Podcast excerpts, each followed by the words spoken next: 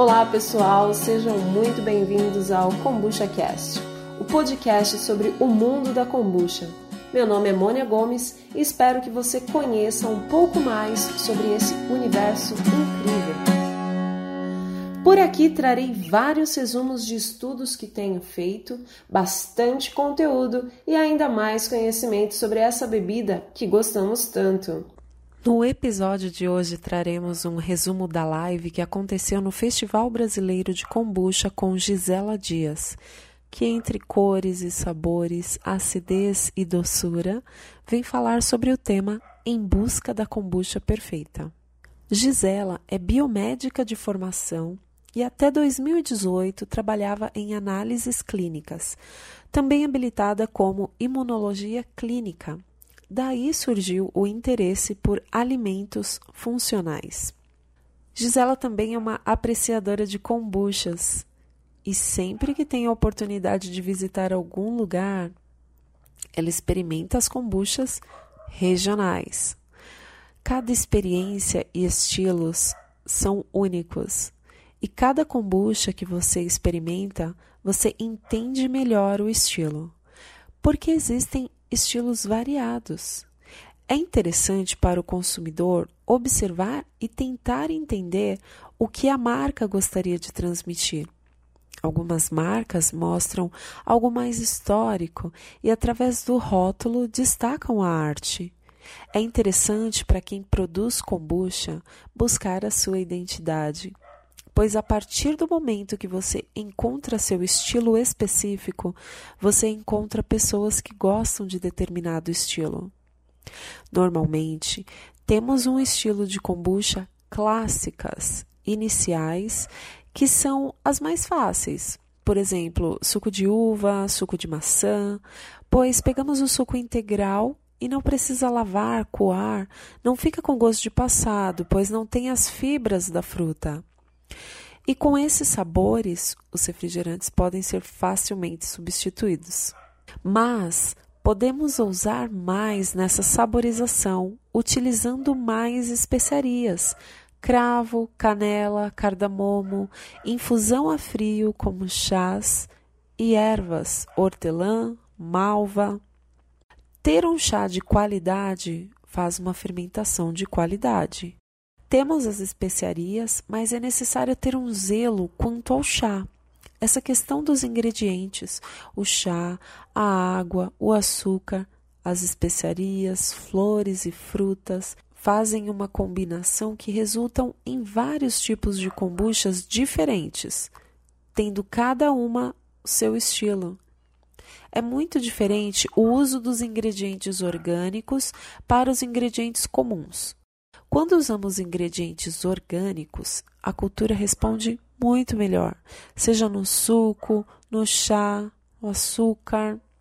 É muito importante para quem faz kombucha ir em busca da kombucha perfeita, procurar chás de qualidade, analisar o tipo de água que usa para fazer o chá.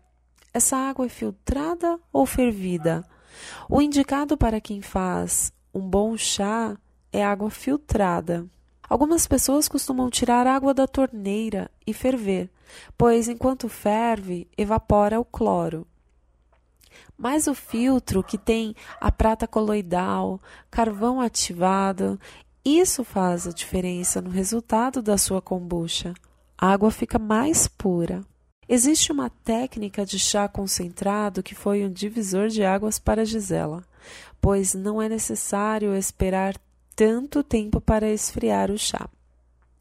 Falando sobre acidez, cada um tem seu estilo, mas para Gisela, a kombucha não pode ser muito doce, pois lembra refrigerante. Percebe-se que muitas pessoas têm um paladar mais voltado para o doce. Não tem um paladar amplo, não sentindo o umami, o amargo. E como não conseguem sentir mais sensações, tudo precisa ser doce. Mas o fermentado tem essa questão da acidez. Essa acidez é o ácido acético, uma das principais propriedades da kombucha. Para aqueles que, ao preparar sua kombucha, acha que passou do ponto e ficou avinagrado, seja por conta do excesso de starter, ou por conter muita colônia ali dentro, ou passou mesmo o tempo de fermentação, foi viajar e esqueceu ali, você pode diluir a acidez com chá. Faz um chá levemente adocicado, com o açúcar que teria no resultado final, e assim dilui a acidez. Você nunca perde kombucha. Também pode tomar, tipo um tônico, um shotzinho de vinagre de kombucha. Sobre a doçura, temos a kombucha da vovó, que é a tradicional, mais docinha. Para aquelas pessoas que gostam de tomar Coca-Cola, Guaraná, optando por uma kombucha que, mesmo sendo essa mais docinha, tem a presença dos ácidos, que ajudam no processo de desintoxicação, regeneração do sistema digestivo. Algumas pessoas gostam de kombucha com superalimentos, kombucha com alto potencial detox. Então, adiciona clorela, espirulina, especiarias tipo açafrão, até mesmo gengibre. Pessoas com problemas intestinais, em busca de cura, começam a tomar kombucha, mas é necessário ir com calma, ter um acompanhamento, pois é um alimento funcional que tem um efeito ou por quantidade ou por qualidade. Trazem um efeito funcional na saúde da pessoa. A kombucha pode livrar de doenças ou se existe uma predisposição a alguma doença, ela reverte essa situação através da alimentação. Por isso, é importante estudar sobre os alimentos, pois todos buscamos a saúde, né? Não apenas quem é da área da saúde. Tem um trecho no livro The Big Book of Kombucha que a autora levanta uma questão. A kombucha seria um milagre? Bom, a kombucha inserida num contexto pode transformar a saúde. Por isso é importante cuidar da alimentação e trazer a kombucha como uma ferramenta para a transformação da saúde.